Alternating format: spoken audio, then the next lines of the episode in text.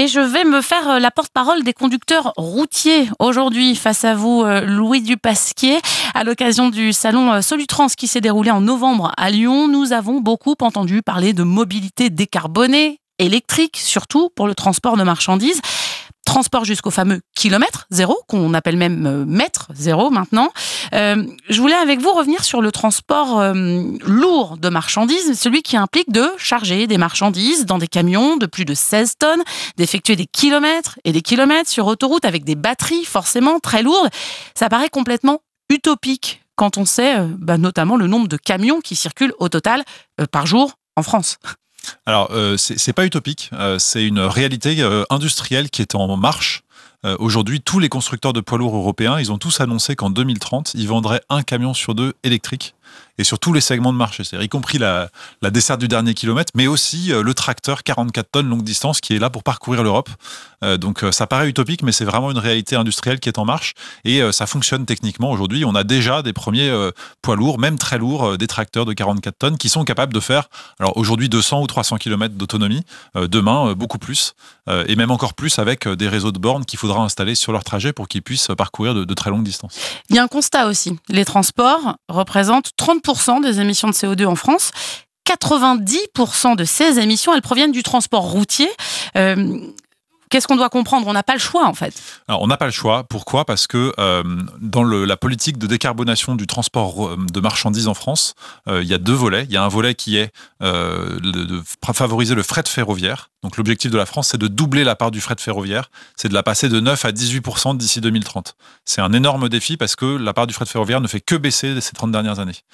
Mais une fois qu'on a fait ça, on a décarboné 8% du transport de marchandises en France. Il en reste euh, voilà une énorme, euh, au moins 80%, euh, qui va continuer à passer par la route. La route, c'est pérenne. Le camion, c'est ce qui va nous permettre de transporter les marchandises encore dans les décennies à venir. Et donc le deuxième volet, c'est justement de s'attaquer à ces camions qui vont continuer à rouler et qui devront se passer progressivement de diesel. Et pour ça, la bonne solution, c'est l'électrique. Oui, mais pour les transporteurs, ça coûte cher. Alors effectivement, c'est une transition qui va de toute façon coûter cher. C'est un bouleversement. Euh, alors il n'y a pas que l'électrique dans le paysage, même si euh, c'est vraiment ça qui va s'imposer dans les années à venir. Il y a des solutions qui sont déjà matures aujourd'hui, comme le biogaz ou les biocarburants, mais qui sont plutôt des énergies de transition qui sont amenées à disparaître parce qu'elles sont encore carbonées euh, et que les normes européennes poussent les constructeurs de poids lourds à vendre des poids lourds électriques. Et donc, du coup, euh, c'est effectivement coûteux pour les transporteurs. Euh, il faut les accompagner. Alors, il y a des dispositifs qui existent aujourd'hui. Il faut les accompagner sur toute la chaîne de valeur. C'est-à-dire qu'il faut les accompagner pour acheter des poids lourds électriques qui aujourd'hui sont plus chers que les poids lourds diesel. Il hein, faut être très clair. Donc, il y a des aides qui existent aujourd'hui avec des débats justement sur la complexité pour obtenir ces aides mmh. euh, pour les transporteurs, qui pour la plupart sont des, des PME, voire des TPE. Euh, il faut aussi les accompagner pour installer des bornes dans leurs dépôts. Là aussi, il faut les subventionner euh, pour, pour pouvoir installer ces bornes pour que les poids lourds se rechargent. Et puis, il va falloir accompagner les opérateurs euh, de recharge qui vont euh, déployer des stations de recharge pour poids lourds électriques sur les grands axes euh, et pour qu'ils puissent installer ces bornes en avance de phase. Là aussi, il va falloir des investissements conséquents et des subventions du soutien public. Bon, alors pour être très concret, je suis conductrice poids lourd, je roule au volant d'un camion électrique, j'ai 700 km à effectuer pour une livraison d'un point A à un point B. Comment est-ce que je gère ma recharge en électricité? Même, j'imagine, mes recharges pour 700 km. Alors effectivement, donc euh, vous partez de votre, dépôt le matin, donc euh, la première, le premier impératif, euh, c'est qu'il y ait une borne dans le dépôt, dans votre dépôt, vous transporteur.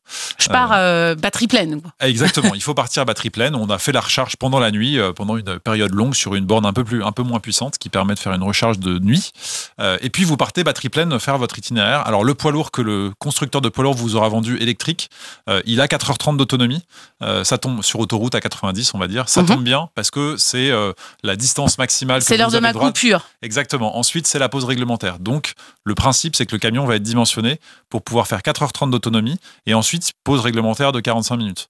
Pendant cette pause, on va pouvoir recharger en temps masqué de la pause sur une borne ultra rapide euh, le, le, la batterie du poids lourd pour lui redonner l'autonomie suffisante.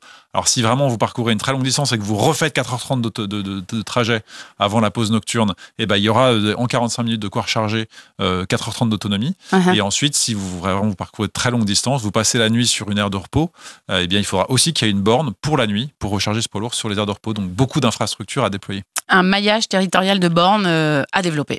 Exactement, c'est un peu comme sur les voitures, ce qui se passe aujourd'hui sur les voitures avec euh, des spécificités pour les poids lourds. Mais oui, il va falloir déployer, ça c'est une certitude, des réseaux de recharge ultra rapides euh, adaptés aux poids lourds euh, sur les grands axes routiers, dans les zones logistiques pour leur permettre de faire ces recharges. Merci Louis Dupasquier, vous êtes directeur des mobilités décarbonées chez Vinci Autoroute.